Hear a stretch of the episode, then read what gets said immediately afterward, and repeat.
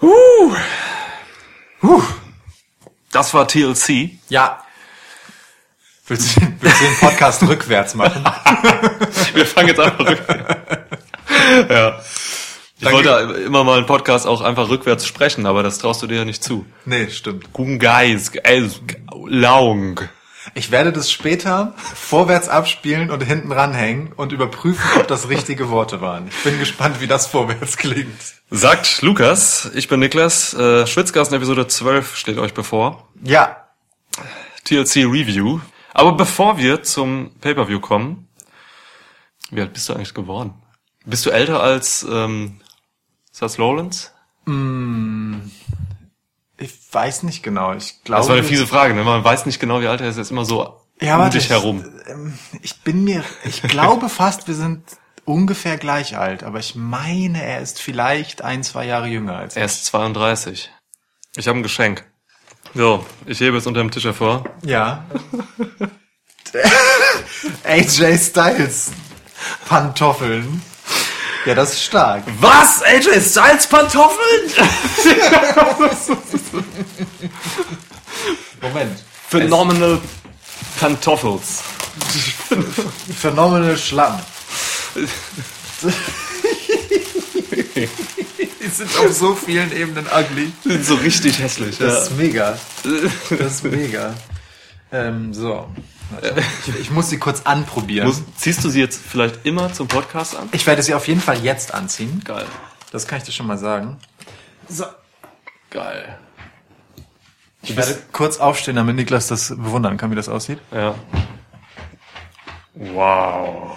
Ey, ohne Scheiß. Damit ein Superkick. Ich würde ihn direkt nehmen. Du, du, Ich würde ihn direkt nehmen. ey, und es wäre voll angenehm für dich. Du musst die jetzt Ja. mal wirklich anziehen. Die, die Federn völlig absurd, wenn man drauf läuft. Großartig. So, So. was haben wir hier noch? Ah, Das ist das Zeug, was ich mit dir verbinde. eine angebrochene Packung Schoko Fresh, weil wir gerade schon, gerade schon beim TLC gucken. Wir haben eben schon zwei gegessen daraus gegessen. Ja. Aber es gibt noch eine, die ist, glaube ich, nicht angeboten. Ja, die ist nicht angeboten. Okay. Und Getränk. Sehr Oh. gut. Das habe ich jetzt bitter nötig. Aber die Getränke sind jetzt leider warm. Das ist okay. Vielleicht habe ich noch Eiswürfel. Ich, ich hole mal Eiswürfel. Das wäre sehr nett, danke. ja, unterhältst du das Publikum so lange? Ja, natürlich. Kannst du schon mal TLC einleiten? Ja, was soll ich denn Interessantes sagen? Ich spiele einfach das Intro ab an der Stelle. Was soll ich denn hier den Pausenklau machen? Das ist doch albern. Welcome to a new episode of Schwitzkasten. Schwitzkasten, Schwitzkasten, Schwitzkasten. one of the most pro wrestling podcasts in pro wrestling podcast history. Wir haben uns gerade TLC reingezogen. Und ähm, also wir waren ja vorher so etwas wie vorfreudig, sage ich mal, vorsichtig optimistisch vielleicht. Ja. Keine Ahnung, vielleicht kam es im letzten Podcast fast schon euphorisiert rüber. Das wäre auf jeden Fall übertrieben gewesen. Ja, die Headline war sehr euphorisch. Das stimmt. Starkes Event, Aber- trotz mieser Vorbereitung? Fragezeichen. Das stimmt, aber es liegt einfach in, an deinem Hang zu extrem, ne? Das ist einfach der Clickbaiter in dir. ja, das stimmt. Nun ja. Das stimmt. Ähm, also lass mich dich fragen. War es so, wie du es dir erhofft hast? Oder war es so, wie du es bis vor einer Woche befürchtet hättest? Also es war eigentlich so, wie er hofft. Äh, zum einen, also oder in erster Linie deswegen, weil das SmackDown Women's Title Match Main Event war. Wir haben uns das gewünscht, man hat es uns ähm, gegeben und das war gut so, denn das war ein sehr starkes Main Event Match, Oh ja. sehr sehr stark. Mm, Ja und dann habe ich mir einfach ein paar gute Matches erhofft. Ich wusste, dass bei so einer großen Card äh, nicht jedes Match gut werden kann. Es gab halt auch Enttäuschungen. Äh, Kann ich schon mal vorwegnehmen. Wir waren beide vom Intercontinental Title Match zwischen Rollins und Ambrose massiv enttäuscht. Ja. Da kommen wir später zu. Das war uh, äh, wirklich äh, erschreckend. Unwürdig. Ja, also krass. Ähm, ja, aber dann gab's auch wirklich ähm, gute Matches dabei und äh, es, es war schon eher gut als schlecht, finde ich. Ja. Ja. Ja, da schließe ich mich an. Ja.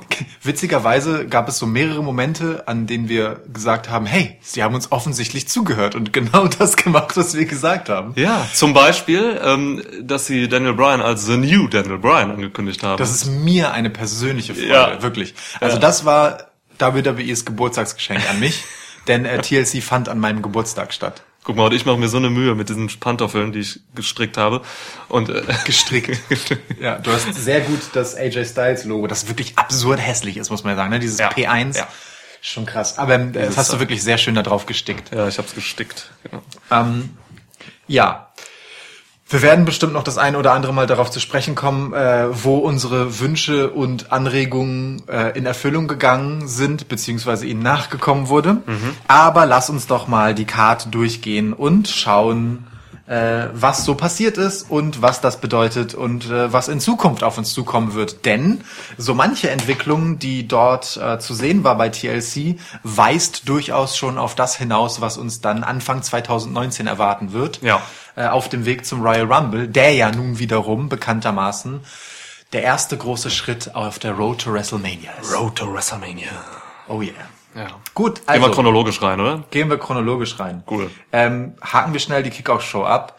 Ähm, zu unserer Überraschung war dort nicht das Mixed Match Challenge Final Match zu finden, sondern einmal das Cruiserweight Title Match zwischen Buddy Murphy und Cedric Alexander. Buddy Murphy gewinnt. Herzlichen Glückwunsch. Happy Birthday.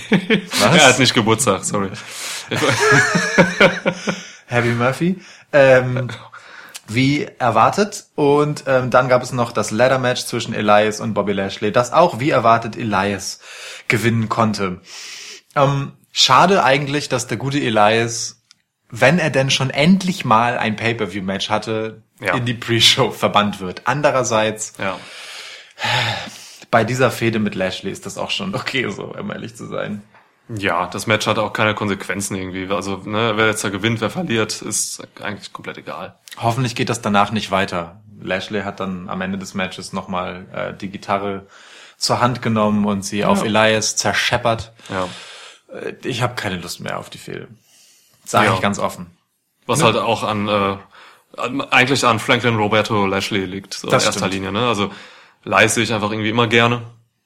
Ja. Ja. Wer nicht? Aber jetzt, ich muss mir nicht weiter angucken, wie ähm, Lashley sich auf den Hintern klopft. So. Das, Ja. das reicht jetzt. Okay. Hat das auf dich keine äh, Erotische Anziehung? Wirkung, nein. Okay, alles klar. nee, ist, man wird ja wohl fragen dürfen. Ja, vielleicht gibt's ja. Naja, gut.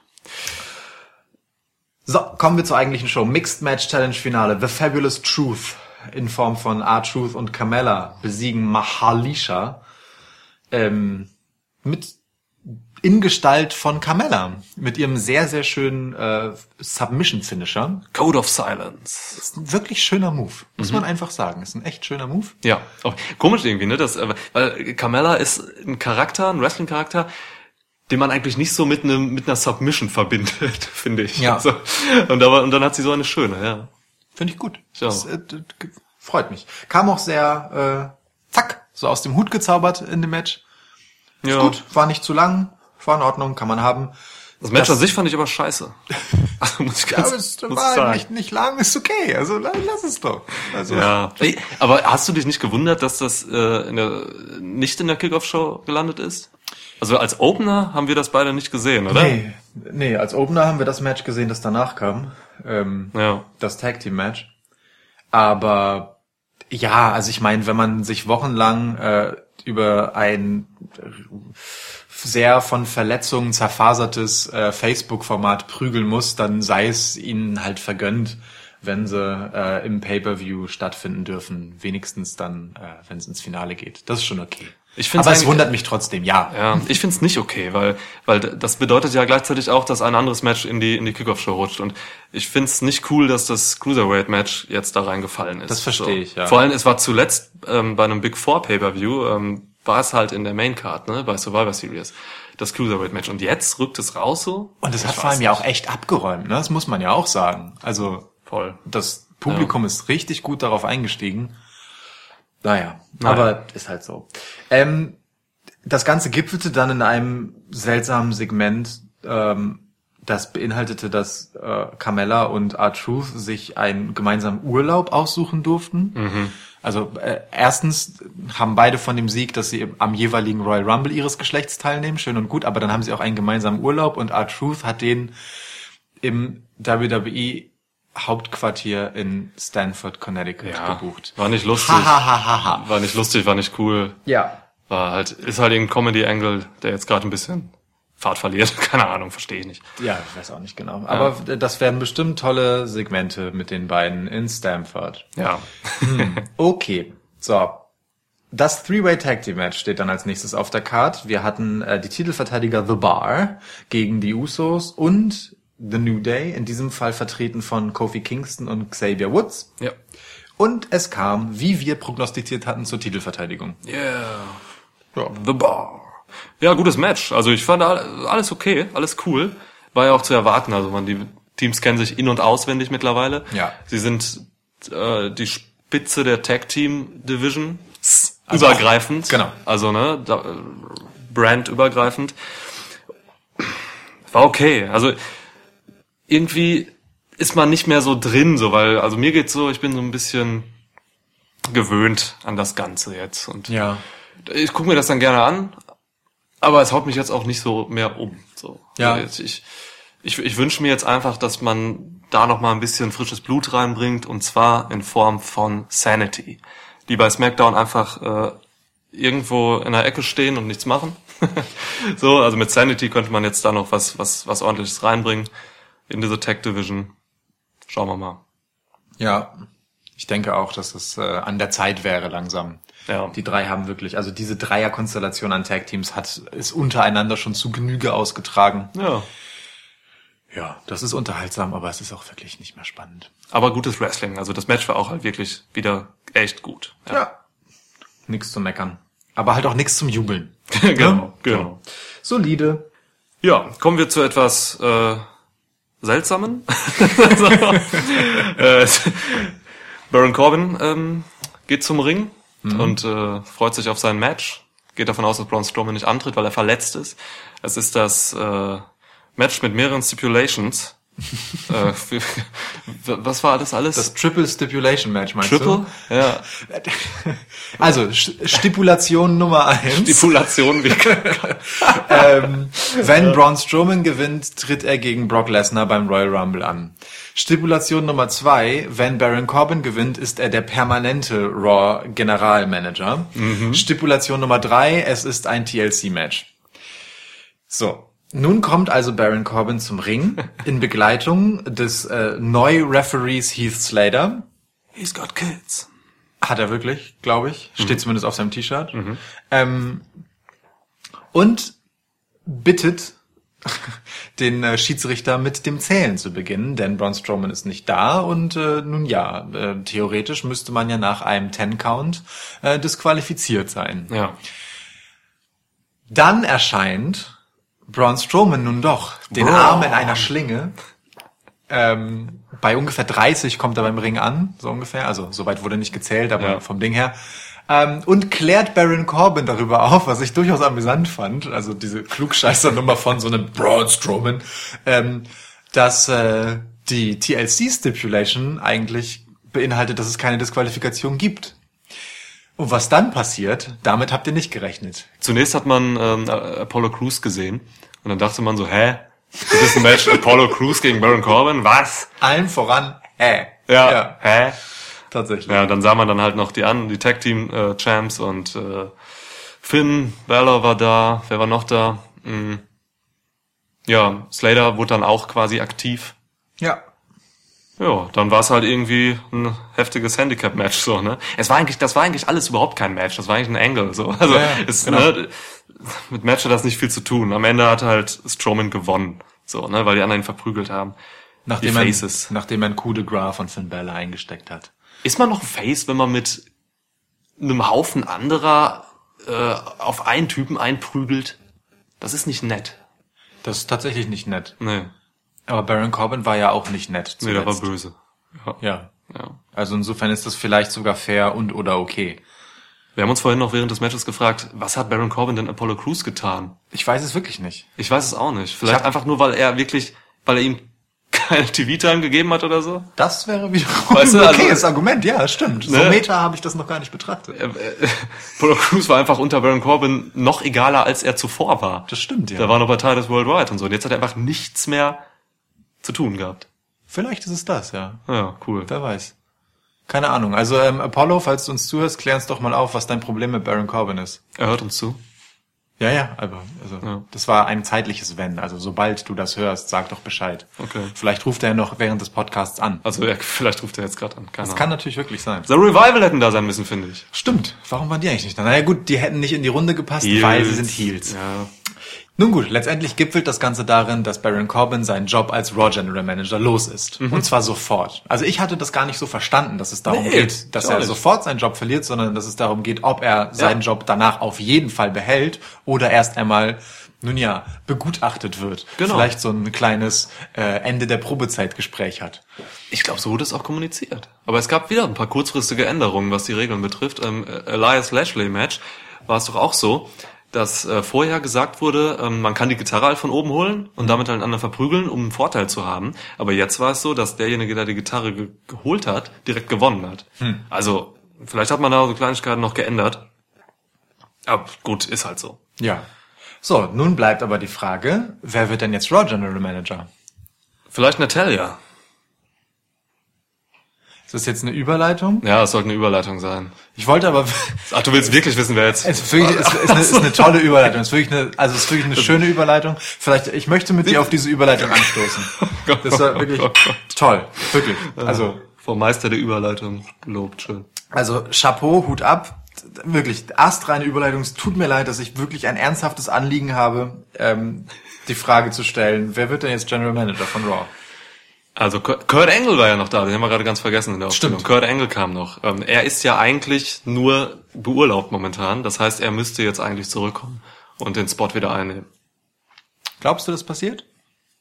Ja, vorerst. Ich kann mir vorstellen, dass er dann vielleicht irgendwie sagt so, hey, will ich nicht mehr oder so, keine Ahnung. Aber er wird erstmal jetzt wieder da sein. Gehe ich von aus. Okay. Ja. Also wir müssen dazu sagen, äh, die Raw-Episode nach TLC haben wir jetzt noch nicht gesehen, weil es ist halt gerade Montag. Das stimmt. Ihr hört diesen Podcast wahrscheinlich erst ab Dienstag. Ja. Ja. Also ich tippe auf Kurt Angle. Okay. Oder Alexa Bliss übernimmt halt die ganze Division. Also das ganze Raw-Roster. Das wäre schade, wenn es bedeutet, dass sie tatsächlich aufgrund ihrer Verletzung nicht mehr wrestlen kann. Ja. Aber ich, also, nicht, dass ich ihr nicht zutrauen würde, dass er einen großartigen Job dabei machen würde und dass er unterhaltsam wäre. ja. Aber ich würde sie schon gerne auch noch weiterhin als Wrestlerin sehen. Oh, ich hab's. Ring. Ich weiß, wer die haben wird. Ja. Lars Sullivan. das ist die Rolle. Das ist die Rolle. The hardest free agent. Ja, the hardest free, the hardest free general manager. Wer kommt denn in die Show? Oh, das, ey, Ja. also, wow, das wäre, das wäre wirklich eine handfeste Überraschung. Wow. Okay, okay, stark. Ich, also dem habe ich nichts mehr hinzuzufügen. Ich, also ich hätte jetzt super gerne noch irgendwelche Pointen ausgepackt, aber Das ist- okay. Ich Ja. muss, also wow, you did it. Okay. Lars Sullivan. Lars Sullivan wird neuer Raw General Manager. Alles Ja. klar. Ja, ich bin also jetzt mal Spaß beiseite. Das war der Blick, äh, der den Spaß zur Seite fegt, gerade von Lukas. Genau. Ähm, denn diese eisige Kälte, die hier quasi zwischen uns hereinbrach, ist die, der Schatten, den Vince McMahon vorauswirft, der in der nächsten Raw-Ausgabe Oh ja. ähm, auftreten und den Laden aufmischen wird. Mal gucken, ob es dann Lars Sullivan ist, den er als General Manager einsetzt. Oder vielleicht auch er selbst spielt wieder eine aktivere Rolle und äh, füllt diesen Spot aus. Oder vielleicht seine Tochter. Man wird es sehen. Du bist vor der eisigen Kälte übrigens hervorragend geschützt mit deinen neuen Phenomenal Pantoffeln. Und sie sind wirklich sehr flauschig. Ha. Toll. So, okay, wir werden es, ähm, ja, wir werden es erfahren. Wir werden es erfahren. Kommen wir zum nächsten Match. Natalia war Yes. deine gute Überleitung. Stell dir einfach vor, wie wir hier genau da weitermachen. Natalia traf auf Ruby Riot in einem Tables Match. Ruby Riot hatte ähm, einen Tisch dabei, auf dem ja Der Jim Körper ihres Vaters. ich, will nicht sagen, der Körper ihres Vaters drauf gedruckt ist, weil wie klingt das denn? Also, weißt du, als wäre da so Ja. tatsächlich, naja, auf jeden Fall ein Abbild, ein lebensgroßes, ein Starschnitt, wenn man Krass, so wenn sie möchte. den Leichnam dafür genommen hätten. das wäre unglaublich Heilige ekelhaft auch. Ja. Okay. Jedenfalls hatte Ruby Riot einen Tisch dabei, auf dem Jim the Anvil Knight hat abgebildet war. Und das Ziel, Natalia durch diesen zu stoßen. Nun hatte allerdings Natalia einen Tisch, auf dem nicht Ruby Riots Vater, sondern Ruby Riot abgebildet war. Unglaublich. Also, was das mit der Psyche macht, das ist ja nicht zu fassen. Also, wie soll man denn damit umgehen? Stell dir vor, jemand würde einen Tisch vor dich stellen, auf dem bist du drauf. Wie würdest du reagieren? Du Ich würdest würd dich fragen, ist das ein. Spiegel? Bin Ja. ich das? Alter, wer ich ist wer? Ich würde, boah, Wie konnte Natalia danach auseinanderhalten, wer Ruby Riot ist und wer der Tisch? Wir konnten Unfassbar. sicher, Zuschauer. Also, nee, mir fiel das schwer. ja. Liegt da jetzt äh, Ruby Riot auf dem Tisch oder ist das nur die gedruckte Ruby Riot? So, keine Ahnung, was Unglaublich. identisch. Naja, jedenfalls konnte Natalia aufgrund dieser unglaublichen Verwirrung, die sie äh, damit stiften konnte, das Match auch gewinnen. Ja. Mit einem schon okayen Wurf einfach. Ja. So, Ruby Riot einfach mal durch den Tisch War eine gerotzt. Powerbomb vom äh, zweiten Ringseil, ne? Ja, aber der schön Ecke. mit Schmackes durchgerotzt, das war schon okay.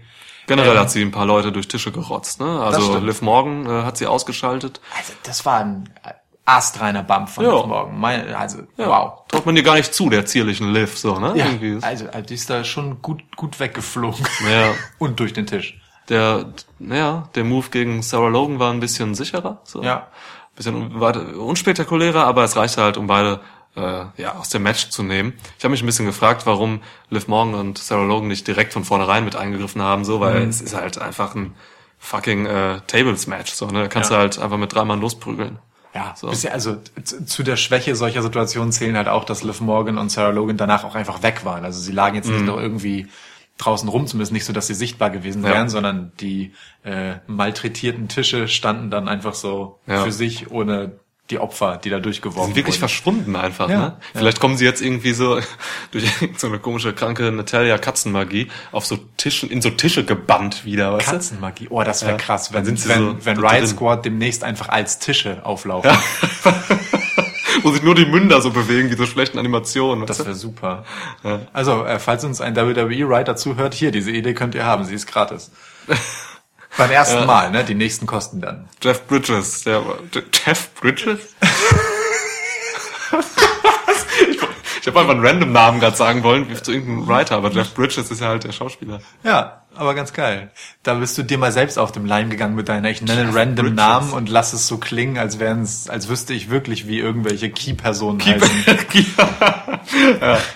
Ähm, die dümmste Szene des Matches, also ganz ehrlich, ne, also oh, das, das war schon schwer zu ertragen, was dann noch passiert ist. Die dümmste Szene dieses Matches war, das, das, da muss, das muss ich mir jetzt einfach mal von der Seele reden. Du es. Da hatte Natalia Ruby Riot im Sharpshooter. Und Ruby Riot robbt sich so in Richtung Ringecke, wo der Jim the Anvil Neidhart Tisch steht. Und dieser fällt in einer sehr langsamen, bahnschrankenartigen, behutsamen Bewegung auf Natalia drauf, legt sich quasi so auf ihren Kopf, Ja. die dann von dieser Wucht erschlagen zu Boden stürzt, sodass Ruby Riot sich aus dem Griff befreien kann.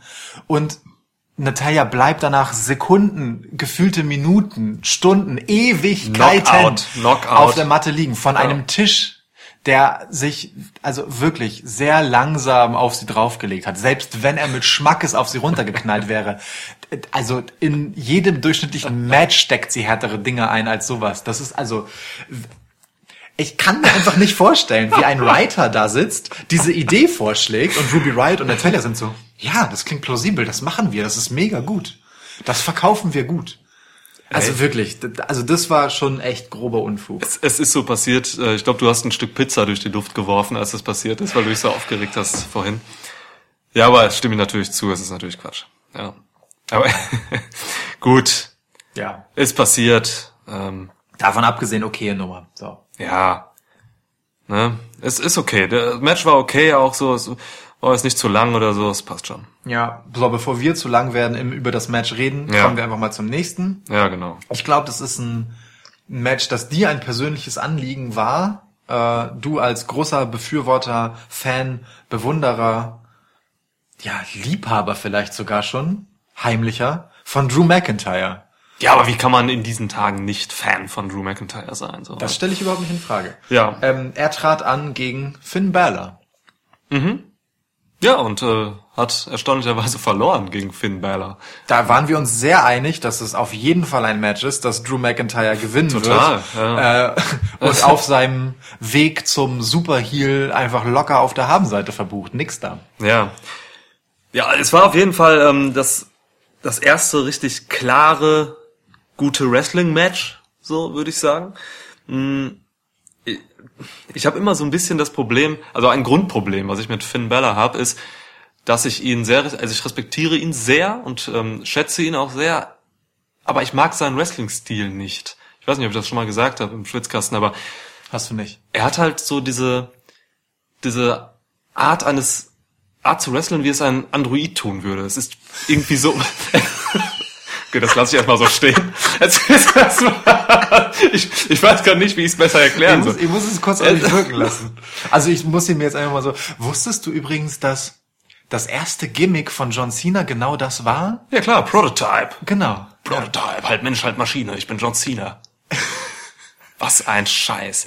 Nein, aber um zurückzukommen, also Finn Balor wrestelt sehr perfekt und sehr und sehr Kalt? Kalt, ja, das ist ein gutes Wort. Also es ist es ist so ein klinisches Wrestling, weißt du? Also alles sitzt immer, ist on point, so. Es passieren wenig Überraschungen in seinem äh, Wrestlings, was er so zeigt. Ich mag, ich mag's einfach nicht so. Da ist so wenig Geschmeidigkeit drin. Äh, Oder eine Geschmeidigkeit, die mit einem kalten Öl vonstatten geht und nicht mit so einem Honig. Wie zum Beispiel. Ich, ich, ich, ich komme aus der Nummer nicht mehr raus, ne? Nee, ist super. Ja, also Niklas, vielleicht versteht ihr, was ich meine. Niklas, der äh, fleischgewordene Wrestling-Feuilleton. Großartig. Ja, also Sehr, sehr schön. tr trotzdem sehe ich, sehe ich ihn irgendwie gerne, weil es ja auch irgendwie geil ist, was er macht. So. Mm, Drew McIntyre sehe ich sowieso gerne, weil er einfach äh, gerade einfach alles, das so Full Package ist so. Er macht einfach alles richtig. Wie, wie du zurück zum Match direkt kommst und zum Thema, während ich noch kurz deine großartige Poesie hier noch, also lobhudeln wollte. Ich wollte noch sowas sagen wie Niklas, das Ein-Mann-literarische Quartett des Wrestling-Podcastens und sowas. Aber dann, Ja, naja, ja. egal. Ist- Mach er- weiter mit dem Match. Er ist irgendwie netter geworden, seit er die Pantoffel trägt. Diese Pantoffeln wärmen nicht nur meine Füße, sondern auch mein Herz. Okay, also. Ich so, du warst dabei, dass der kalte Stil von Finn Balor dich kalt lässt und Drew McIntyre dir ein wohlig warmes Gefühl gibt. Ja, weil er einfach ähm, krass ist. Ja. Drew McIntyre ist einfach krass. Das Match hatte dann noch den, ähm, den wichtigen Punkt, dass es einen Eingriff gab von Dolph Ziggler, Ja. der äh, wie ein rachsüchtiger Engel in, in den, ähm, zum Ring rannte und äh, Drew McIntyre einen Superkick verpasst hat, ihn dann mit einem Stuhl schlagen wollte. Drew McIntyre konnte das aber noch abwehren und ja, wurde dann quasi aber doch erst so ein, zwei Minuten später in Konsequenz des Eingriffs von Bella besiegt. Ja. Das ist ganz, eine ganz gute Wendung eigentlich. Also, ähm, Finn Balor ist zu diesem Zeitpunkt genau der richtige Gegner für Drew McIntyre, finde ich. Ähm, er ist halt jemand, der einen hohen Status hat, also jemand, den man auch erstmal schlagen muss. Gleichzeitig ist er aber, äh, naja, ein, eher ein Leichtbau-Wrestler und jemand, der halt sehr gut seine Gegner stark aussehen lassen kann, weil er einfach sehr gut zählt, sich sehr gut werfen lässt.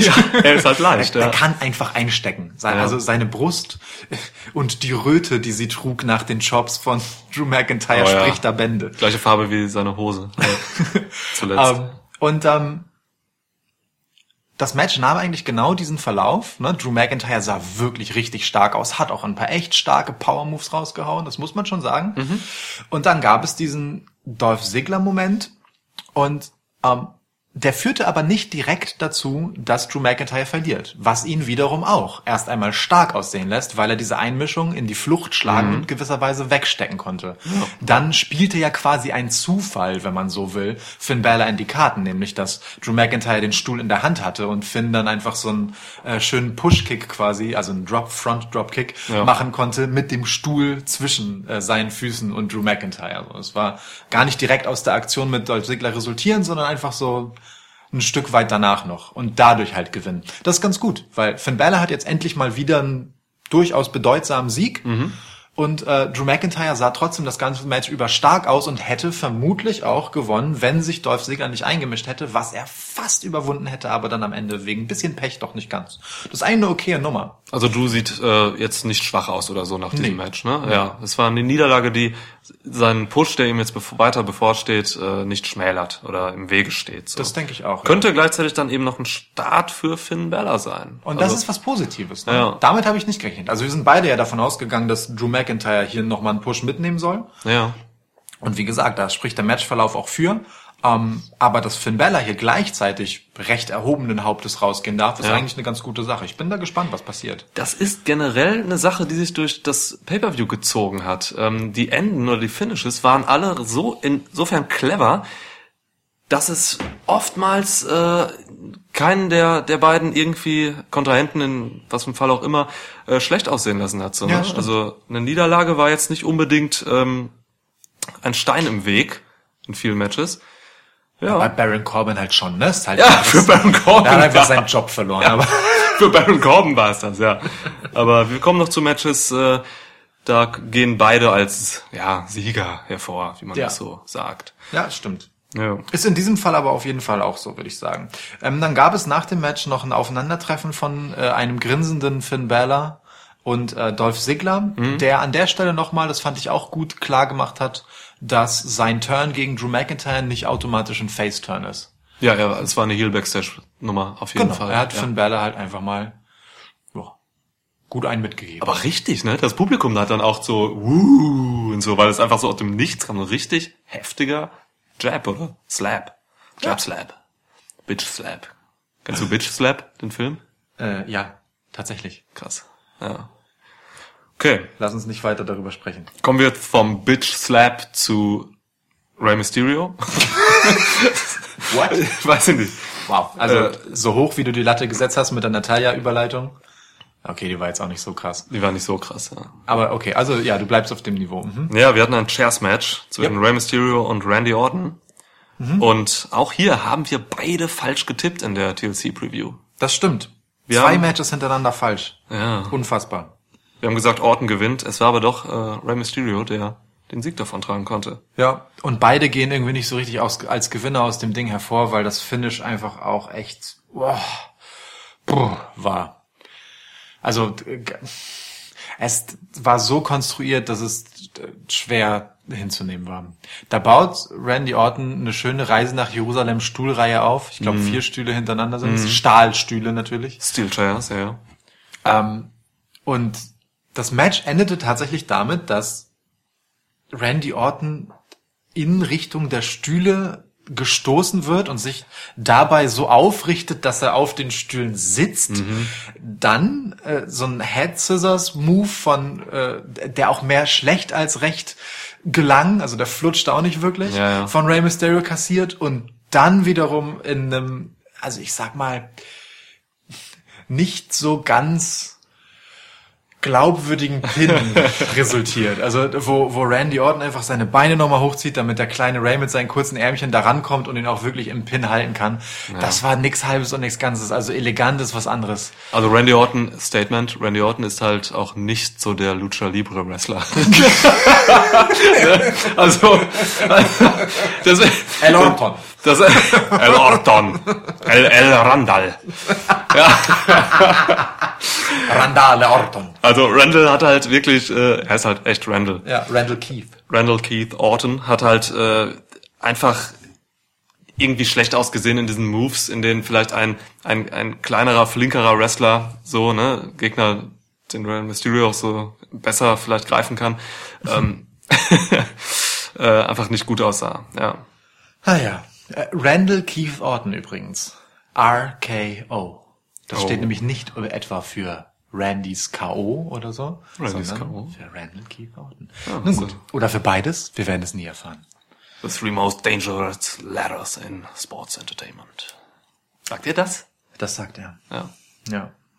Nun ja, also boah, schon auch ein eher unterwältigendes Match, aber ich habe auch nicht mehr davon erwartet. Und so. Aber das, also wirklich, dass diese beiden Veteranen sich so ein so ein Finish da jetzt noch abquälen, das war schon echt Ja. schade. Also das Finish hat's ein bisschen für mich auch versaut. Dav- Davor, also so im Vorfeld gab's halt schon so ein paar Spots, die halt irgendwie sicher waren und auch Klar. manchmal ein bisschen, ein bisschen clever manchmal. Es gab so ein paar kreative Aufblitzer, aber ja, es war halt auch ein Chairs-Match, also die reizen mich eigentlich nie. Ja, so, stimmt ne? Wie, wir, unsere Erwartung war niedrig und es kam dann wie erwartet, finde ich. Ja, genau. So. Da wurden keine Erwartungen übertroffen mit. Ja. Aber äh, also so ein, so ein Finish habe ich wirklich nicht erwartet. Ich frage mich halt auch in solchen Momenten dann doch, ob ähm, dass die Details des Finishs so wichtig sind, dass sie genau so letztendlich stattfinden und stehen bleiben, ähm, dass man das durchziehen muss, selbst wenn man als Wrestler merkt, und das werden die beiden gemerkt haben, dass das gerade echt mehr schlecht als recht gelaufen ist. Oder ob man dann nicht einfach mal kurz vom Script abweicht und äh, noch einen Move dranhängt, damit das bisschen glaubwürdiger wird. Also ich Ja. meine, die beiden haben halt äh, zusammengerechnet, was, 40 Jahre Ringerfahrung oder so? Ja, bestimmt. Ja. Da, äh, naja, egal. Lassen wir das mal. ja. Kommen wir einfach zum nächsten Match. Ähm, Wir sind in der Mitte des Events quasi angekommen, rein zeitlich, und haben das äh, WWE Raw Women's Title Match zwischen Champion Ronda Rousey und Nia Jax. Und das war, für mich zumindest, die erste richtige Überraschung des Abends, was die Matchqualität angeht, im positiven Sinne. Ja, absolut, gehe ich mit. Also wir waren beide echt durch von vorne bis hinten gefesselt vom Match. So. Überraschenderweise, ja. Äh, wir haben ganz äh, oft auch Nia Jax gelobt. Ich muss ein- kurz einschränkend sagen, ab Minute zweieinhalb oder so. Also am Anfang hat Nia Jax so ein paar Schwinger gefühlt einen halben Meter überm Kopf von Ronda so. Rousey gemacht äh, und äh, Ja, den sie stimmt. dann ausgewichen ist, um, um äh, Ronda Rouseys flinkes, äh, naja, Ausweichen halt, ähm, äh, ein bisschen zu inszenieren. Da haben- ganz, da haben ganz ehrlich, ganz ehrlich, Ronda Rousey hat halt sich einfach mit Frauen ernsthaft geprügelt in einem Käfig, die deutlich schneller und härter zuschlagen, Ja. vermutlich auch als Nia Jax. Die hätte auch einfach normal zulangen können und Ronda wäre da schon ausgewichen. Ja, ja, das haben wir auch während des Schauens gesagt so. Wenn es nicht gerade. Holly Holm ist, die da zuschlägt. Wenn es nicht Holly Holm ist, hau doch einfach richtig zu, Mann. Äh, du triffst sie eh nicht. Ja. Egal, was du machst. Wenn es So. mit normalen Trifft auch auf alle ähm, Männer im Kader zu. So, also, also einfach, ja, du triffst sie halt nicht. Ja, was danach passiert ist, ist ein echt gutes Match. Ein spannendes, mitreißendes Match, in dem äh, Naya ihren Job echt gut gemacht hat. Gute Power Moves hatte. Genau. Also äh, Nia Jax ist eine schlechte Workerin, die am Mike miserabel ist und im Ring mitunter gefährlich agiert. Ja. In diesem Match hat sie mir gefallen. Und Muss ich auch sagen. das man muss dann immer so eine, also in meinem Fall ist es so, ich muss dann so eine kleine Barriere überwinden, weil ich ja schon echt ein bisschen eingeschossen bin auf Nia Jax. So. Ich mag sie halt wirklich nicht. Sie liefert einfach nicht das, was ich erwarte ähm, von einer Wrestlerin, die jetzt da oben äh, quasi im Title Picture ist. Ja, nur wie gesagt, in diesem Match hat sie dann echt einfach äh, vom Selling bis zur bis zu den Offensivaktionen und auch was sie so erzählt hat im Ring, durchgehend überzeugt. Ja. Mich Abgesehen von den Schwingern am Anfang. Das ist, das ist okay. Das sei, das Ja. sei so als Warmmachphase abgetan ist. es, also mir hat das, mir hat das Match zwischen Jax und Rousey schon, ähm, also war das Money in the Bank, wo sie beiden sich getroffen haben dieses Jahr? Ich glaube schon. Ähm, das Match hat mir schon gut gefallen. Da war Ronda noch mehr Rookie, als sie jetzt ist. So. Ja. Ähm, ich, man, man muss wirklich sagen, Ronda Rousey holt aus Nia Jax so ziemlich das Beste raus. Ronda macht absurd schnelle Fortschritte. Ja. Das ist schon echt äh, sehr, sehr schön dabei zuzugucken, wie die immer mehr aufblüht in ihrer Rolle. Am Mikrofon und als, ich sage mal, Charakterdarstellerin außerhalb von Matches ist das noch alles bisschen konstruiert und hölzern, kann aber auch viel damit zusammenhängen, was sie halt machen soll. Ähm, Im Ring wirkt das schon echt sehr überzeugend, sehr natürlich auch ihre ganze Attitüde, die Energie, die sie bringt, die Ja. Mimik, wirklich, auch die Details stimmen da. Auch das Finish war zum Beispiel super stark, wie sie dann ähm, auch auf Tamina, die sich vorher noch eingemischt hatte, fokussiert quasi ähm, Super, ja. ähm, äh, dann Naya im Aufgabegriff hat, wie sie, bevor sie ihren Armbar anlegt, noch den Facebreaker von Nia Jax, also wirklich mit Genuss küsst, Ja. der ihr Gesicht nicht brechen konnte. Wahnsinnig gut. Also, und dann äh, gewinnt Ronda Rousey, wenig überraschend, das Match gegen Nia Jax, aber eben ein überraschend starkes Match von beiden. ja. Also vor allem von Nia überraschend und von Ronda, äh, also ein weiteres Mal eine Steigerung, muss man schon sagen. Es ist echt. Ja. Wenn das Spotlight an ist, so, dann, dann liefert sie einfach. Ja. Äh, sie hat halt auch ein gutes Moveset mittlerweile. Ich mag, also dieses Step-Up-Knee mag ich. Jetzt hatte sie noch so ein Step-Up, äh, Superman Punch Superman quasi, ne? Punch, so Superwoman Punch. Ähm, ihre Transitions äh, in verschiedene Submissions, meistens Armbars, sind halt klasse. Ja. Die ging auch sehr gut mit diesem ähm, mit dieser mächtigen Person Nia Jax so, ne? Wie schnell sie auch die rumschleudert, ne? Da, Ja. da macht sich das bisschen Judo bezahlt. Ja, auf jeden Fall. Vielleicht hat Nia Jax sich auch einfach nur so schnell bewegen können, weil sie diese Flügel an den Hüften hatte. Wir haben sie als übergroße Fee bezeichnet, als wir eben geschaut haben. Was wir? Du! Ja, ich. Aber es stimmt, aber es stimmt. Nia also ich, und, ich, äh, maße Nat- mir, ich maße mir diese poetischen Worte nicht an, es waren deine. Nia Jax und Natalia haben mit Sicherheit auch den gleichen Schneider. Grausame Outfits. Also, puh, das ist Ei, kein ei, ei. Kompliment. Ja. Ja, gutes Match. Gutes Match. Schöne Sache, wirklich. Ja. Ich, mehr kann man auch jetzt nicht zu sagen, so, ne? Nee. War eigentlich. Also Ronda bleibt runde Nummer. Champion und äh, weiter geht's. Genau. Die bedeutungsvollen Blicke, die sie danach Tamina zugeworfen hat, bedeuten hoffentlich nicht, dass Ronda Rousey als nächstes Hm. auf Tamina treffen wird. Klammer auf, da deutete sich nämlich drei Matches später noch mal ein bisschen was anderes an. Klammer zu, aber dazu gleich. Ja. Ein Wort noch, vielleicht, ich will, dass Paul Heyman Ronda Rousey unter die Fittiche nimmt. oh ja, Das will ich. oh ja, Ein Wunsch. oh ja. Ja. Leg ich unter den Weihnachtsbaum. Das wäre, das wäre wirklich, wirklich sehr, sehr gut. Apropos, sehr, sehr gut. Also das mit den Überleitungen, das geht heute. Ja, ich komme irgendwie, das Bier muss das sein, das Lumberjack-Bier. Ja. Ähm, ja, wir hatten jetzt, äh, wir kommen jetzt zu einem Match, das mir doch so gut gefallen hat, dass ich sagen würde, es war mein Match of the Night. Wobei, das Main Event war auch schon richtig krass. Du hast es auf jeden Fall im Vorfeld als den feuchten Traum eines jeden Wrestling-Fans Ja. bezeichnet. Der war es auf jeden Fall. Ich, ich, ich werde mich später nochmal dazu äußern, ob das mein Highlight war. Äh, Daniel Bryan verteidigt The New, sorry, The New Daniel Bryan verteidigt den WWE-Title gegen AJ Styles. Genau, das hat er getan. Er hat ihn verteidigt. In einem intensiven Match, einem harten Match, einem stiffen Match, einem rundum guten und überzeugenden Match. Also da gab es keine Minute Langeweile. Es war durchgehend spannend, interessant anzugucken, konterreich. Ähm, hatte diesen schönen AJ Styles äh, legt den Schalter zum Agro AJ Styles um Twist, den er seit der Samoa Joe Ja. Feder hat. Ja. ja. Wo es dann ähm, ans eigentlich von Heels besetzte methodische außer Gefecht setzen eines bestimmten Körperteils geht. Er ging auf die Beine jetzt diesmal bei Bryan, ja. Genau. Dessen Hauptwaffe im Prinzip, der tritt ja dann durchaus gerne mal damit zu. Ja, super. Finde ich auch. Also, Ein, ein Gedanke, den ich dazu noch hatte, den ich, den ich auch gern mal äh, im Podcast fallen lassen würde, ist, ähm, dass AJ Styles als eigentlich sehr klares Babyface ähm, diese, diese, ja, diese Seite aus dem äh, Playbook der Heels bemüht, passt zu seinem seinem Anspruch quasi oder der Figur, der ein kompletter Wrestler zu sein, total gut letztendlich. Ich meine, der Mann ist ein Highflyer, das sehen wir. Der Mann kann Power Moves und ist viel stärker als aussieht. Ja. Das sehen wir. Der Mann ist ein guter Grappler, der Mann hat Submission Moves, der Mann kann zählen, er kann eigentlich alles.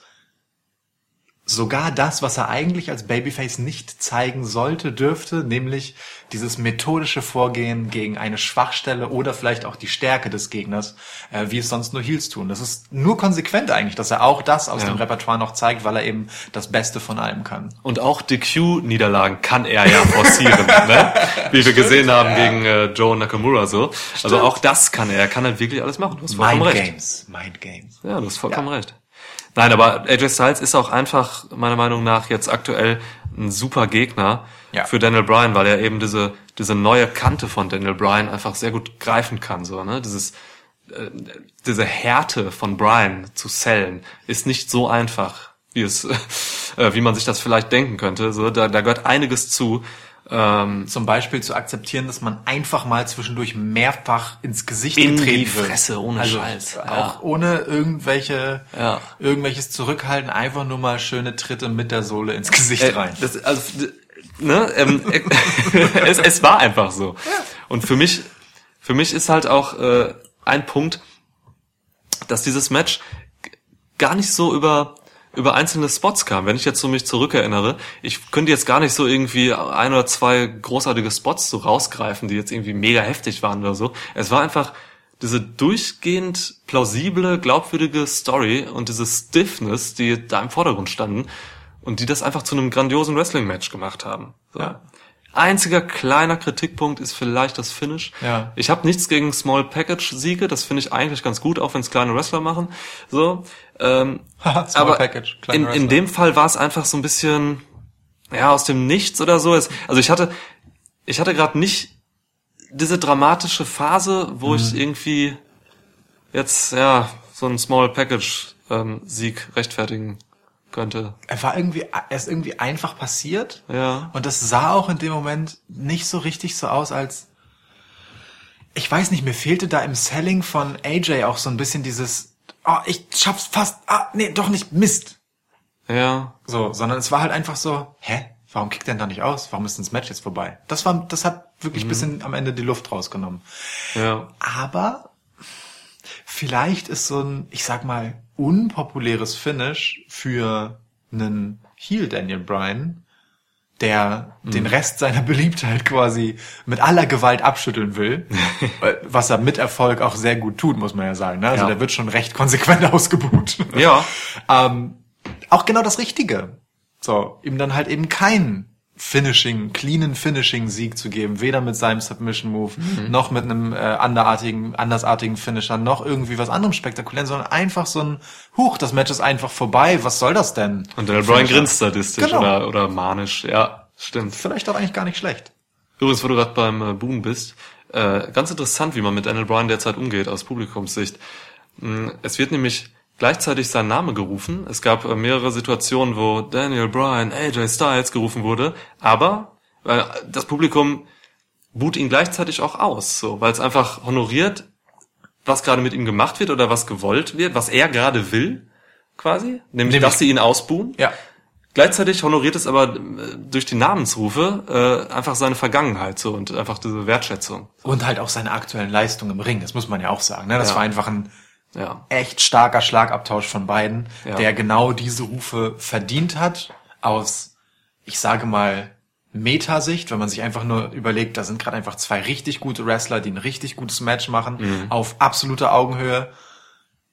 Und wenn man dann wieder sozusagen äh, auf Story-Ebene ist, dann wird Daniel Bryan aber ausgebuht, weil das Ja. halt einfach gerade der Job des Publikums ist, beziehungsweise Daniel Bryans Job ist, dafür zu sorgen, dass das Ja. Publikum ihn ausbuht. Genau. Und einen letzten Satz vielleicht noch zu dem Match oder zu Daniel Bryan. Äh, man hat es jetzt sehr gut hingekriegt, äh, einen Platz für Daniel Bryan zu finden, ähm, von wo aus er wresteln kann, ohne irgendwie, äh, ohne dass man irgendwie sieht, er wird geschont oder so, weil er jetzt eben diesen Heel-Charakter hat äh, und und über eine Härte kommt, die ihm nicht äh, insofern schaden kann, dass er äh, seine Karriere beenden muss, weil er irgendwie immer auf den Kopf fällt oder so. Also es ist einfach äh, jetzt eine, eine wahnsinnige Härte in seinem Game, so, aber äh, sie ist eben nicht so risikoreich für seinen Körper. Und das hat, Ja. das hat man sehr gut gelöst, gerade mit seiner mit seinem Heel-Turn. Das stimmt, ne? Das Match gegen Brock Lesnar dürfte eins seiner vorerst vielleicht letzten wirklich ja, karrieregefährdenden Matches gewesen sein. Da musste er nochmal Ja. richtig, richtig viel auf den Nacken einstecken und da war das Risiko Ja. nochmal echt akut, dass da was passieren könnte, weil Brock Lesnar nun wirklich nicht der sauberste Wrestler ist. Es war ein Fehler meiner Meinung nach, dass Ähm, ja. man das Match gemacht hat, nach wie Also vor. zumindest, also wenn was passiert wäre, dann wäre es grob fahrlässig gewesen, muss man schon sagen. Ja. Ähm, aber das hat er hinter sich, denn äh, gegen die großen bösen Heel-Monster wird er jetzt als Selbst-Heel erst einmal nicht mehr antreten müssen. Genau. Ja, dann, äh, ja. Außerdem gibt's keine großen Heel-Monster äh, beim Smackdown. Was mit Samoa Joe? Du hast nur Samoa Joe. Und der ist selbst ein Heel. Gegen den wird man jetzt nicht stellen. Und was mit Lars Sullivan? Ach nee, der wird ja Raw General Manager. Der wird ja Raw General Stimmt. Manager, Naja, ja. okay, dann können wir das abtun. So ist es. Okay. Ja, lass uns weitergehen. Ja. Wir haben, oh, ich sehe gerade auf der Karte, wirklich, ich wollte gerade so äh, freut weitergehen und dann habe ich auf die Karte geguckt und sehe, ha, okay, die Enttäuschung des Abends kommt. Die Enttäuschung des Abends kommt und es klingt irgendwie komisch, das zu sagen, wenn es um ein Match geht, in dem Seth Rollins beteiligt ist, aber so ist es. Absurd. Er trat gegen Dean Ambrose an und wir hatten eigentlich eine emotional aufgeladene Fehde Ja. zweier langjähriger Freunde, äh, Brüder, ja, geradezu, ähm, die im Match alles davon, nämlich Emotionen, vermissen ließ. Es war einfach ein Ja. trocken, runtergerotztes, langweiliges Match und das hat das Publikum, die beiden auch gut hören lassen. Ja, das war Da, bitter. also in einem Seth Rollins Match, ja, in vielleicht der Fehde bei Raw der letzten Wochen, gab es einfach This is boring Rufe und zu Recht. Es gab This is boring Rufe. Unglaublich. Aber ja, wirklich. Also wir haben auch zu, zuvor gesagt so, also schon nach wenigen Minuten, dass man das Match irgendwie nicht so greifen kann als als Zuschauer. Irgendwie irgendwie kann man nicht rein so. Es, es wirkte unzusammenhängend und es, es es gab wahnsinnig viele Rest Holds. Äh, Rollins lag irgendwie nur auf dem Boden. Ähm, es dauerte alles zu lange. Sie sind überhaupt nicht irgendwie zum Punkt gekommen. Ich, man fragte sich immer so, ey Leute, ihr fahrt die ganze Zeit gerade so im, im ersten Gang, schaltet manchmal den zweiten so, aber das war's dann auch. Dann gab's wieder mehrere ähm, Sch- Schlagaustausche so in der Mitte. Ich also ich hab, wir haben es einfach nicht verstanden, ne, während wir geguckt haben. Ja, irgendwann gab's dann auch noch äh, Becky-Rufe. die Becky-Rufe sind die neuen CM Punk-Rufe. Ja. CM Punk muss echt genervt sein, dass Becky gerade so over ist.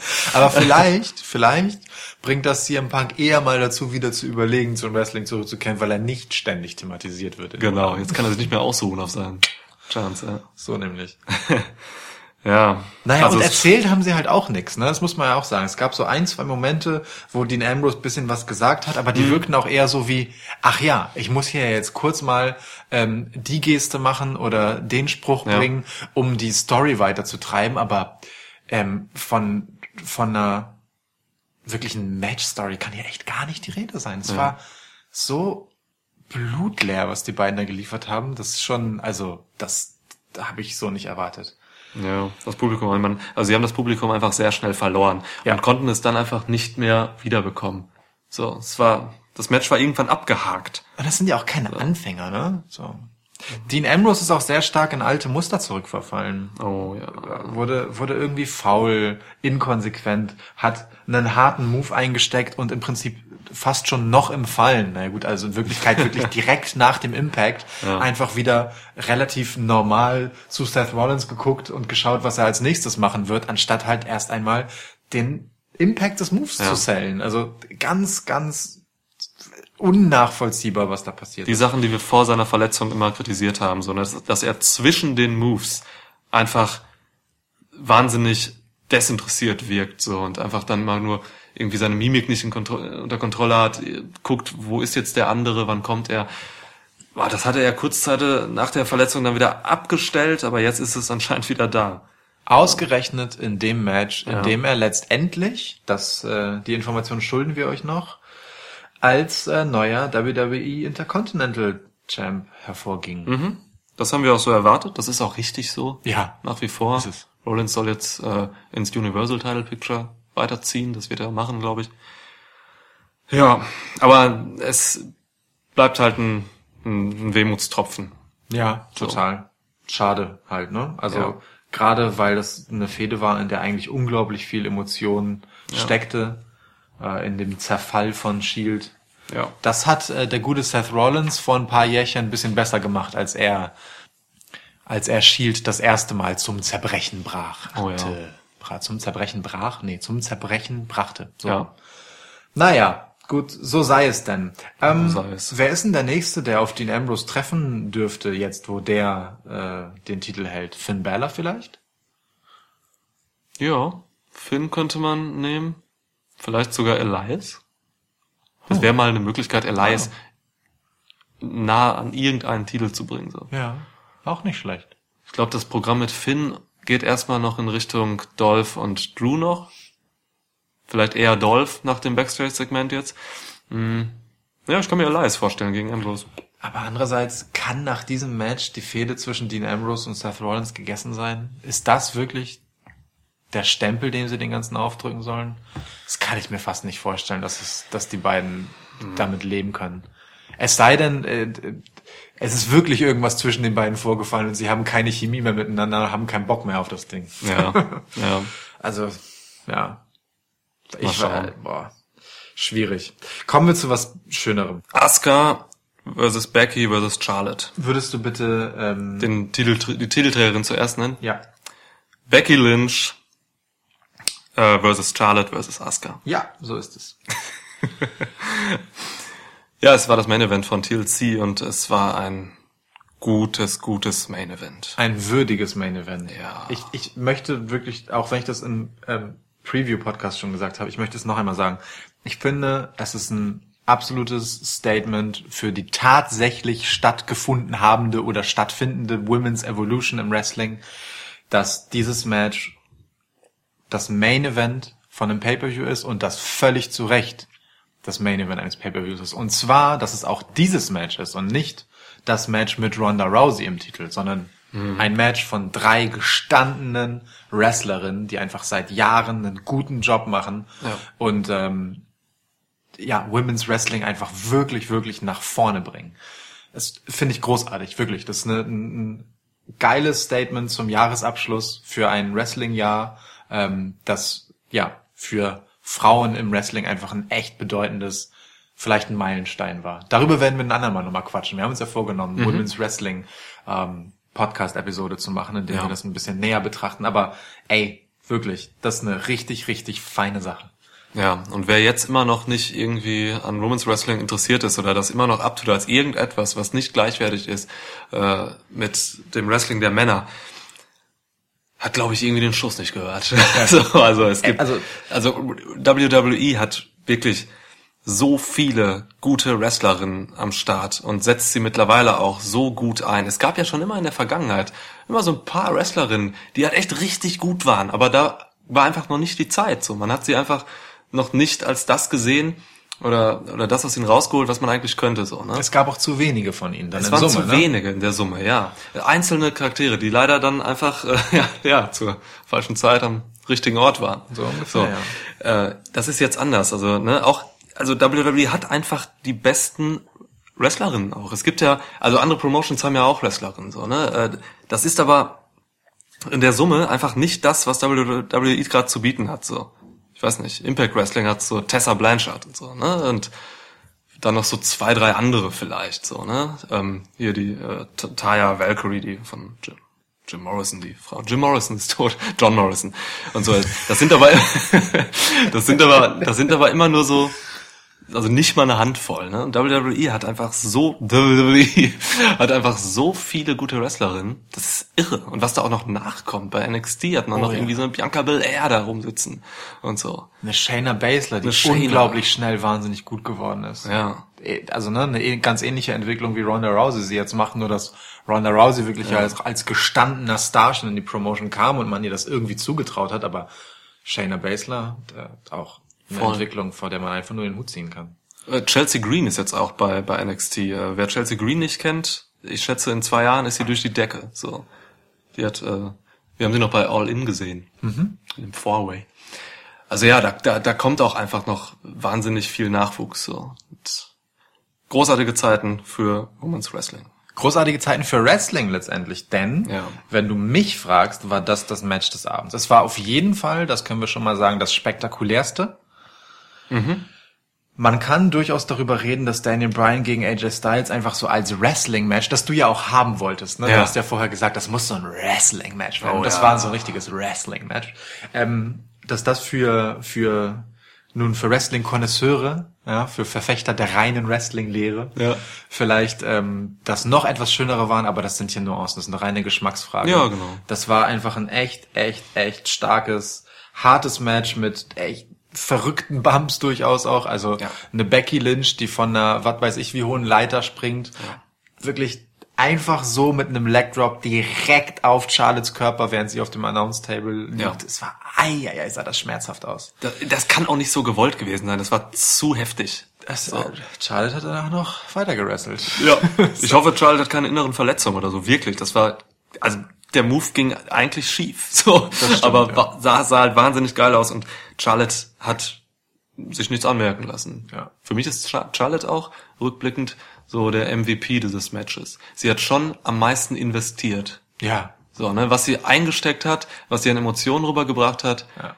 war schon mega gut. Becky Lynch war halt äh, ja das, was man erwartet hat. Sie war halt wahnsinnig gut in ihrem Charakter. So, hat äh, nichts falsch gemacht, gutes Wrestling-Match gemacht. Genau das gleiche zählt für Asuka. Ja. So. hatte auch eine schöne Struktur äh, in der Erzählung, das Match. Es begann halt damit, dass Asuka erst einmal ein bisschen durchgedreht ist und so richtig wieder zur alter Stärke gefunden hat. Ja, Die hatte was zu beweisen. Also, ja, tatsächlich, ne? Sie hat einen miesen Run hinter sich. Wir haben es in der Pre-Show rauf und runter gebetet, wie furchtbar Asuka zuletzt eingesetzt wurde. Ja. Und ist in dieser Konstellation wirklich jemand, der einfach eine Chance hat, sich auf einer großen Bühne zu beweisen. Und das hat sie auch wahrgenommen Ja. ähm, richtig, richtig Gas gegeben, direkt zu Beginn. Also die, die erste Minute des Matches war spannender, besser und hatte schon mehr Emotionalität drin als das gesamte Match zwischen Dean Ambrose und Seth Rollins. So, also wirklich. Ey, es ist so, ja. Ähm, und dann, ja, schleppte sich das Match dann halt so durch die üblichen Spots, die halt in so einem TLC-Match dazugehören. Es gab immer eine gewisse Spannung von, okay, wer wird's jetzt? Weil alle drei natürlich stark sind und eine starke Rolle haben. Äh, dann wurde zwischenzeitlich die eigentliche Fehde ja zwischen Becky Lynch und äh, Charlotte wieder fokussiert. Sehr schön emotional rübergebracht von beiden in einem guten Schlagabtausch, sowohl mh, in Mimik und Gestik als auch dann in tatsächlichen Handgreiflichkeiten. ja. Und am Ende ähm, passierte etwas, womit wir beide nicht gerechnet haben. Ich habe auf Charlotte getippt, die äh, heel turned mit der Nummer. Ähm, ja, da gab es keine, also da gab es dieselbe im Prinzip äh, Gemengelage wie auch schon zuvor. Irgendwann dreht sie halt bisschen durch und dann gibt's harte Attacken mit äh, Candlesticks und was nicht sonst noch so rumliegt. ähm, aber ein endgültiger Heel-Turn war hier irgendwie nicht zu sehen. Du hast auf Becky Lynch getippt, von der du gesagt hast, The Man kann mit diesem Status nicht den Titel verlieren und am Ende wurde es die dritte im Bunde, nämlich Mhm. ja. Asuka Geil.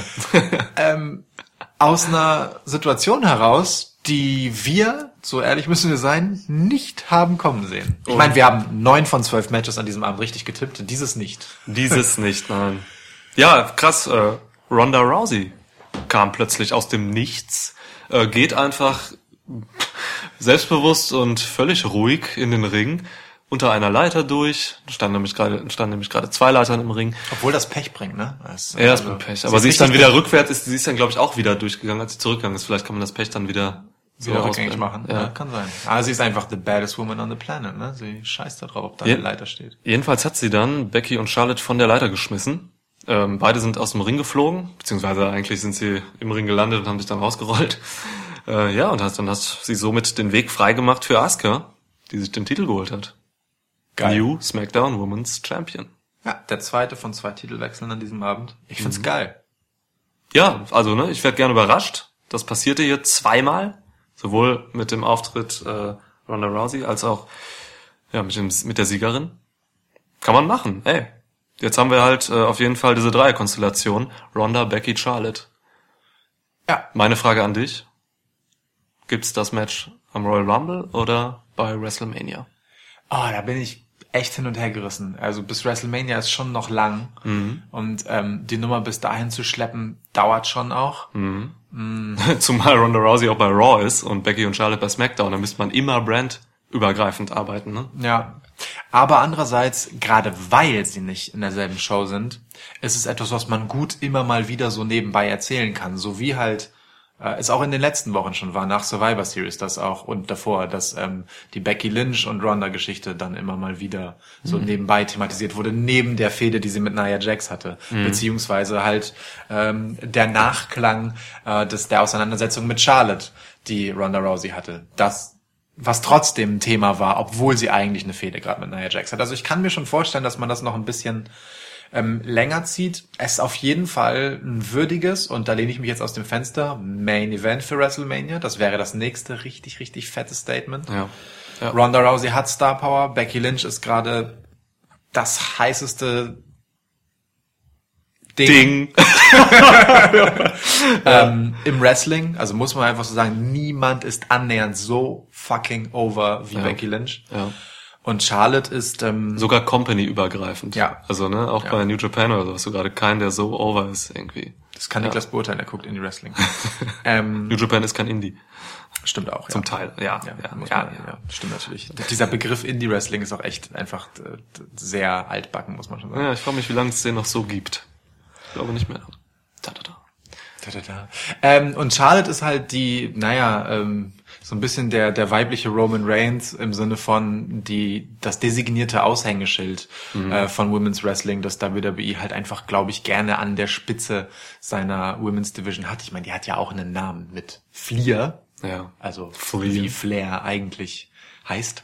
Charlotte Fleer, ja. Ähm, gute Sache, ehrlich gesagt, wär's, wenn das bei WrestleMania dann ein Main Event wird. Ich, also wenn es dieses Triple Threat Ding ist, finde ich's verheizt tatsächlich beim Royal Rumble. Das Problem an der Nummer ist halt, dass ähm, wenn sich jetzt schon andeutet, dass es dazu kommen soll, bereits klar ist, dass eine SmackDown-Dame beim Women's Royal Rumble gewinnen muss, weil Ronda Rousey den Raw Women's Title hält und wenn der blockiert ist in einem WrestleMania-Match, dann äh, wissen wir ja, dass der andere Titel beim Royal äh, bei WrestleMania dann ähm, verteidigt werden muss gegen eine Royal Rumble-Siegerin. Carmella könnte es sein, die hatte den 30. Spot bei den Frauen. Glaubst du, Carmella gewinnt? Nein, weder, weder Carmella noch R-Truth werden das, werden das holen. Wenn sie es doch werden sollten, dann, äh, ja weiß ich nicht, dann, dann schenke ich dir meine AJ Styles Latschen. Wow. Und das, Das kann ich annehmen, so ein krasses Geschenk. ja, würde ich wirklich ungern machen. Ja. Das wäre das zweitkrasseste Geschenk äh, der Gegenwart und Zukunft. Übrigens, ich krieg gerade schon seit so 20 Sekunden einen zittrigen Arm hier. Das ist mein Tony Storm Arm. Ja. Ich habe eben tatsächlich einfach ähm, noch Frauen, also Nachwuchs bei WWE thematisiert und irgendwie so Bianca Belair genannt und Chelsea Green und so. Und ich habe einfach nicht Tony Storm erwähnt. Was ist mit dir los? Das ist Wahnsinn, oder? Ja, ich verstehe das auch nicht ganz. Gott. Wo ist Niklas? Wer bist du? Puh, ich muss das wieder gut machen, ja. Ja, äh, aber mal abgesehen von der Triple Threat Nummer, die wir jetzt möglicherweise brandübergreifend unter der Krone des Women's Wrestling haben, äh, also zwischen Becky Lynch, Charlotte und Ronda Rousey. Ich meine, die beiden müssen ja jetzt sauer auf die gute Ronda sein. Was passiert mit Asuka? Wird Asuka eine gute Championess? Ich meine, wir haben es äh, im Preview-Podcast noch in Frage gestellt aufgrund ihres suboptimalen Englisch-Sprachvermögens. Und ich habe dir damals schon gesagt, es ist scheiße, wie sie spricht. Okay, okay, ja, Ja. sorry. Ähm, wird sie eine gute Titelträgerin? Hat die Asuka, die du gesehen hast, dich überzeugt, dass sie eine gute Titelträgerin wird? Sie hat in diesem Match jetzt wieder Ansätze gezeigt, die mich an die gute Zeit bei NXT erinnert haben, wo sie lange, lange Championess war. Und ich denke einfach, oder ich hoffe, dass man das jetzt nochmal weiter nach vorne treibt, sie wenig reden lässt und mehr über Aktionen im Ring, über ihre starke Mimik mitunter äh, kommen lässt. Und dann soll man sie halt verdammt nochmal wresteln lassen. Nicht in irgendwie Tag Team Matches stecken. Ja. Und vielleicht noch mal so eine kleine Kante reinbringen soll, die sie bräuchte jetzt.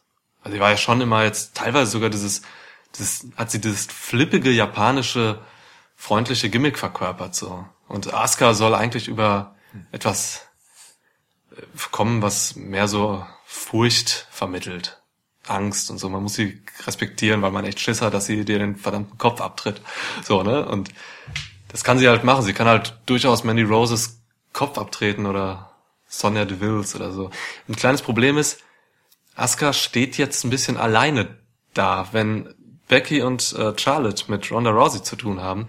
Ey, bei SmackDown sind keine Gegnerinnen für sie. Wen willst du denn jetzt gegen sie stellen? Die erste ist vielleicht Sonja Deville so, die noch einigermaßen stark rüberkommt, aber da ist nichts, was ansatzweise an Asuka rankommt.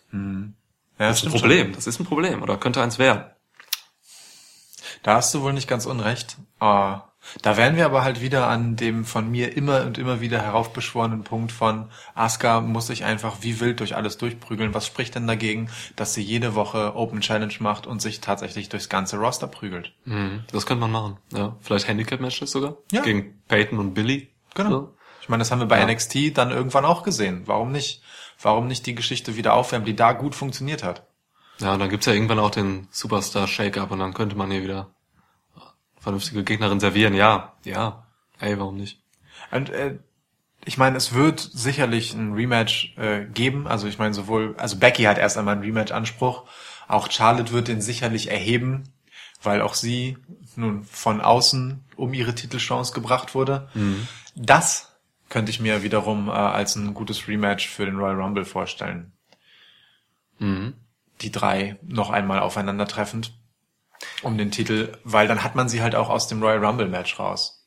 Also, weißt du, dann äh, Ja.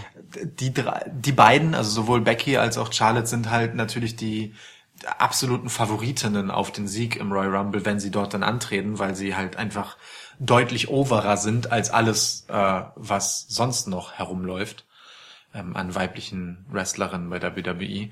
Insofern ist es vielleicht ganz opportun, sie in ein gemeinsames Match mit Asuka zu stecken, äh, als Rematch eben und dann äh, Royal Rumble Royal Rumble sein zu lassen und da jemand Neuem eben tatsächlich die Chance zu geben, daraus ein bisschen Schwung mitzunehmen. Ich könnte mir da eine Amber Moon als Siegerin zum Beispiel echt gut vorstellen. Ember Moon wäre so eine, ja. Also äh, meine Favoritin wäre tatsächlich Asuka gewesen. Once again, um mir nochmal so einen guten Schub mitzugeben, äh, um aus der Nummer rauszukommen. Aber den hat sie ja jetzt schon einen Monat vorher bekommen. Aber zweimal hintereinander gewinnt auch keiner einen Royal Rumble. Äh, Aber es wäre halt ein schönes Statement dann wiederum gewesen, um Asuka direkt wieder nach oben zu spülen. Aber wie gesagt, da ist sie ja jetzt schon durch diesen Sieg. Das muss sie natürlich erst einmal verteidigen und manifestieren, weil sie Ja. ja schon die glückliche Siegerin war durch eine Einmischung von außen. Und da könnte ich mir, wie gesagt, so eine Open Challenge nochmal gut vorstellen. Ja. Mir kommt gerade noch so ein anderer Gedanke. Ja. Man könnte jetzt diese, diese Nummer Becky, Charlotte, Ronda so weit denken, dass man hier vielleicht diese Four Horsewoman gegen Four Horsewoman einleitet. So, ne? Also du, man kann ja durchaus jetzt auch eine Allianz zwischen Becky und Charlotte sehen gegen Ronda. Ähm, beim Royal Rumble vielleicht erstmal das Match mit den dreien machen und dann zu WrestleMania eben noch irgendwie Bailey und Sasha reinstecken, die vielleicht zu Hilfe kommen, wenn Ronda dann vorher Hilfe bekommen hat von Jasmine Duke und Marina Shafir so. Und Shayna Baszler? Und Shayna Baszler, mein Gott, ja. Ah, Also-. Das, das könnte ich mir gut vorstellen. Royal Rumble erstmal der Aufbau dahin so und WrestleMania dann 4 gegen 4. Hm, spannend. Ja. Das ist eine spannende Idee. Irgendwann macht man das halt. Ja, sicherlich, sicherlich. Also ich meine, was man bisher so von Jessamine Duke und Marina Shafir sehen konnte, war ehrlicherweise nicht so richtig überzeugend. Ich glaube, die brauchen noch ein bisschen. Ich habe sie im Ring noch nicht so richtig gesehen. Jetzt, Nee, die klar. Promos waren blöd. Ja, aber auch generell so das, das, das ganze Auftreten, Körpersprache, auch so die, die, das Selbstbewusstsein, was sie ausstrahlen, das ist noch nicht so ganz da für ein WrestleMania-Match. Vor allem mit diesen extrem versierten Wrestlerinnen, ne? Vor Ja. allem ähm, in einer Phase, wo halt, wie gesagt, Becky Lynch gerade den Run ihres Lebens hat, Mhm. wo Ronda Rousey sich nach einem durchaus holprigen Jahr, muss man ja schon sagen, Ja, Ups and Downs, ja. genau, ähm, langsam aber sicher einfach einen sehr, sehr, sehr respektablen Status Mhm. erarbeitet. Und Charlotte, die halt einfach immer da ist. Und halt äh, konstant natürlich auch gut ist. so. Also ich meine, Charlotte hatte, muss man auch vielleicht dazu sagen, wenn, wenn man an dem Match mäkeln will, den Tiefpunkt des Abends ein Stück weit mit dem äh, üblichen Charlotte Moonsault äh, von der Ringecke nach draußen, der perfekt zwischen beiden Gegnerinnen landet. Genau, Das ist auch eine Kunst, ja. also genau null Impact im Sinne eines Wrestling-Moves hat, außer dass sie die Arme ausstreckt und beide wahrscheinlich so leicht am Oberkörper trifft. es ist halt kein Wrestling-Move, Es ne? ist- Es ist es einfach ist eine super äh, Leichtathletik, was Ja, sie macht. Es ist super unnötig, wirklich. Ja. Es, das ist halt echt schade, Ja. weil Charlotte eigentlich so viel mehr kann. Und ich würde mir wünschen, dass man auf diese Spielereien, die am Ende halt irgendwie nicht so richtig viel mit Wrestling zu tun haben, sondern mehr halt, wie du sagst, Cheerleading oder so vielleicht sind. Oder Turnen. Ey, also Leichtathletik vorhin gesagt? Leichtathletik habe ich gesagt. Das ist völliger Quatsch. Lass mich kurz richtig stellen. Ähm, ich habe nichts gegen Moves wie Moonsaults und so, ne? Super nicht, Move. nein, nein, Aber ja. man muss sie schon als Wrestling-Move darstellen, ne? Wie irgendwie keine Ahnung, ähm, Io Shirai das zum Beispiel äh, glänzend vormacht. Oh ja. So, ne? Du musst halt auch, also die Kunst ist halt nicht nur einfach diesen, diese, diese, dein Körper irgendwie eleganter hinzubewegen, sondern du musst halt auch irgendwie präzise deinen Gegner treffen. Und zwar so, dass du ihm nicht die Birne wegtrittst und dich selbst auch nicht verletzt. Es muss am Ende aussehen wie ein Angriff. Wir reden halt immer noch Ja. von einer Kampfsportinszenierung. Ja. So.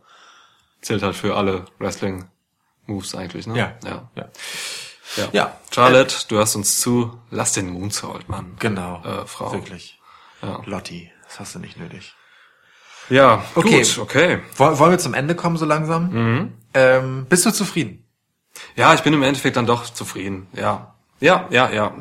Also äh, eben weil ich diese zwei Highlight-Matches hatte, so, ne, mit Main Event und AJ gegen Brian, das waren einfach krass geile Matches, die auch noch nachklingen, einfach so in mir.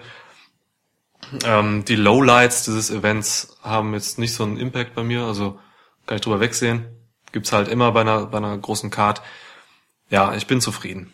Man muss auch dazu sagen, Vor allem nach der, im Vorfeld, ne? Also wenn man Ja. die, die Vorwochen äh, berücksichtigt, wie schlecht die TV-Shows waren und so, war das schon ordentlich in Genau, das wollte ich auch gerade sagen, ja. Also Ja. die Kurve, die sich letzte Woche mit Raw angedeutet hat, die haben sie tatsächlich bekommen mit dem Event. Man kann als Wrestling-Fan durchaus zufrieden da rausgehen und auf 2019 blicken ähm, und sich ein bisschen vorfreuen auf das, was da kommen mag. Ich freue mich auf jeden Fall auf Raw, ich freue mich auf SmackDown. Ähm, Ja. Die Episoden nach den Pay-per-Views sind immer die spannendsten, weil da die nächsten Geschichten auf den Weg gebracht werden. Und dann äh, bringen wir mal die Road to Royal Rumble auf den Weg. Ja. Und treffen uns dann wieder, spätestens wenn wir über den Royal Rumble konkret sprechen, wenn wir nicht vorher noch andere Themen zum Bereden finden. Aber für dieses Jahr war's das, glaube ich, erstmal jetzt mit dem Schwitzkasten. Das äh, kann gut sein. Ja. Wollen, wollen wir einfach allen Zuhörern vielleicht schon mal frohe Weihnachten mit, also als Geschenktipp vielleicht, AJ Styles pushen. Ziemlich geile Nummer. Frohe Weihnachten und einen guten Rutsch ins neue Jahr wünschen. Ja, frohe Weihnachten, liebe Hörer. Einen guten Rutsch. Und wenn ihr uns ein kleines Geschenk machen wollt, dann lasst uns doch eine nette Bewertung auf iTunes da. Oh ja, bitte. Bewertungen helfen uns, äh, wenn ihr uns, ja, ihr tut uns damit echt was Gutes. Ja. Äh, ja, Auch mit Weitersagen und so. okay. Haben wir's. Niklas, hau rein. Ja, du auch. Tschüss. Gehst du jetzt eigentlich mit diesen Pantoffeln nach Hause? Nee, ich werde sie ausziehen, weil draußen ist ein bisschen nass und so und ich möchte sie schon äh, in guter Verfassung behalten. Okay, cool. Ja. Ich hören. Ja.